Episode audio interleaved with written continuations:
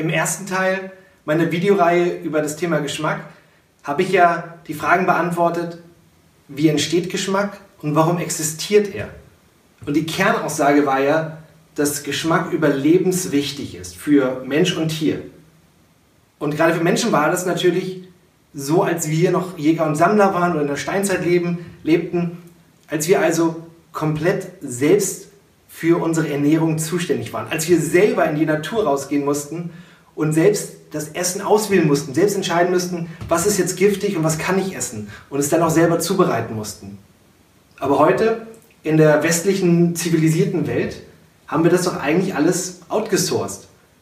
Ja, wir können doch heute einfach in den Supermarkt gehen und uns eine Verpackung nehmen, eines schon äh, fast zubereiteten Lebensmittels und einfach lesen. Ja, wir lesen, was da drin ist.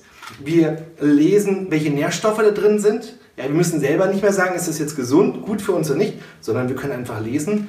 Und es gibt auch die praktische Erfindung des Mindesthaltbarkeitsdatums. Also wir müssen dann auch gar nicht mehr schauen und daran riechen und schmecken, ob das jetzt noch gut ist oder ob das schon weg muss.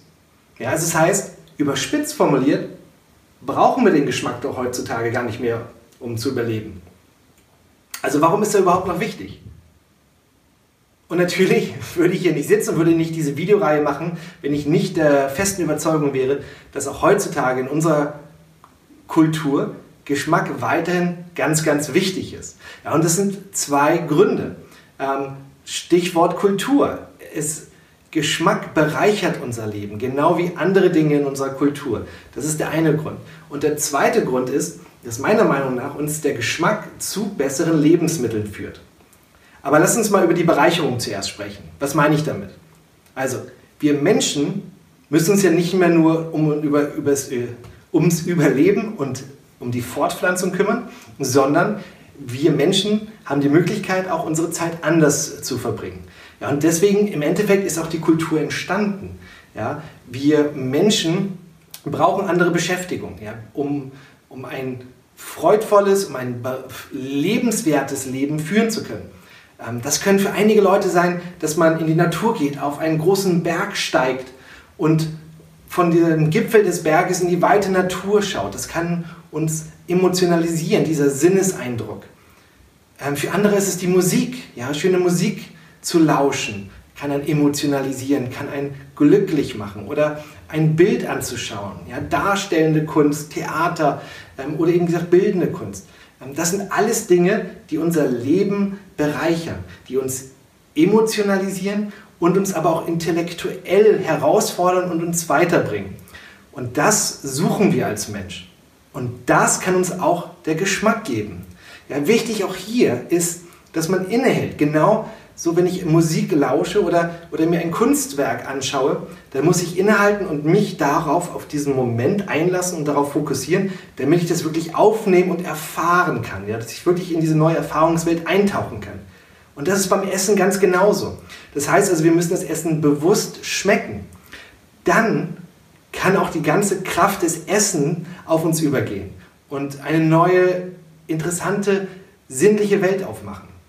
Und da ist tatsächlich Geschmack kann da so stark sein wie kein anderer Sinneseindruck, weil Geschmack ähm, so multisensorisch und sinnlich ist. Da kommt der Sehsinn, der Hörsinn, der Tastsinn, der Geruchssinn, der Geschmackssinn, das kommt alles zusammen und formt eine zutiefst emotionalisierende ähm, oder zutiefst emotionalisierenden Gesamteindruck. Man kann zum Beispiel das Beispiel, vielleicht kennt ihr das, so Beispiel nehmen, ähm, Omas Apfelkuchen, wenn man sowas heute nochmal den gleichen Apfelkuchen essen würde, dann würde uns der Geschmack oder kann uns dieser Geschmack in die Küche unserer Oma vor 30, 40 Jahren zurückversetzen. Ja, einfach nur das aufzunehmen, so stark kann Geschmack sein und Geruch. Und das muss man, wie gesagt, einfach auf sich wirken lassen. Das kann uns emotionalisieren, aber auch intellektuell stimulieren. Ja, wenn man jetzt irgendwas zu sich nimmt, zum Beispiel einen Whisky trinkt und man hat sich da ein bisschen mit beschäftigt und jetzt versteht, ah, deshalb schmeckt der Whisky so. Ja, durch die Fasslagerung oder sonstiges. Wenn man Geschmack und Verständnis zusammenbringt, das kann uns tatsächlich auch sehr, sehr glücklich machen. Also Geschmack ist sehr, sehr wichtig für ein, ein lebenswertes Leben. Und das Zweite, wie ich, wie ich ja schon sagte, ist, dass meiner Meinung nach der Geschmack zu guten Lebensmitteln bringt. Ähm, nehmen wir mal das Beispiel Kaffee. Habe ich einen Kaffee, der aus einem nachhaltigen Anbau kommt, dann habe ich einen Boden, der voller Nährstoffe steckt und diese Nährstoffe und auch Aromenstoffe können in die Kaffeepflanze, in die Kaffeekirsche und später auch in die Bohne gelangen. Und somit kann sich eine komplexere Aromatik in der Kaffeekirsche bilden. Habe ich jetzt noch einen Kaffeebauer, der sorgfältig arbeitet, der auf Qualität achtet, der erntet dann nämlich alle Kaffeekirschen erst, wenn sie reif sind und somit halt eben voller guter Aroma und Nährstoffe stecken. Und er sie dann noch sorgfältig aufbereitet, er sie verschifft und ich dann noch einen Röster habe, der auch auf Qualität und Sorgfalt Wert legt, dann habe ich im Endeffekt einen Kaffee, der eine wunderbare und vielfältige Aromenvielfalt ähm, haben kann. Und das habe ich halt eben nicht mit einem Massenkaffee, der aus einer Monokultur stammt, wo wenig Nährstoffe sind, wo ich wenig Aromen habe in der Kaffeekirsche, der auch nicht richtig geerntet und nicht sorgfältig geröstet wurde. Dann habe ich einfach einen Kaffee, der weniger Geschmack hat. Also das heißt, wenn ich auf den Geschmack Wert lege und da richtig reinprobiere, dann führt es mich zu Lebensmitteln, die nachhaltiger und besser angebaut und verarbeitet wurden.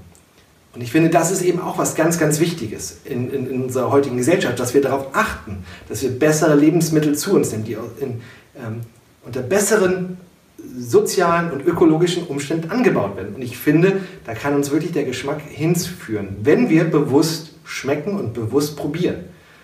Ja, und deswegen ist Geschmack heute weiterhin so, so wichtig.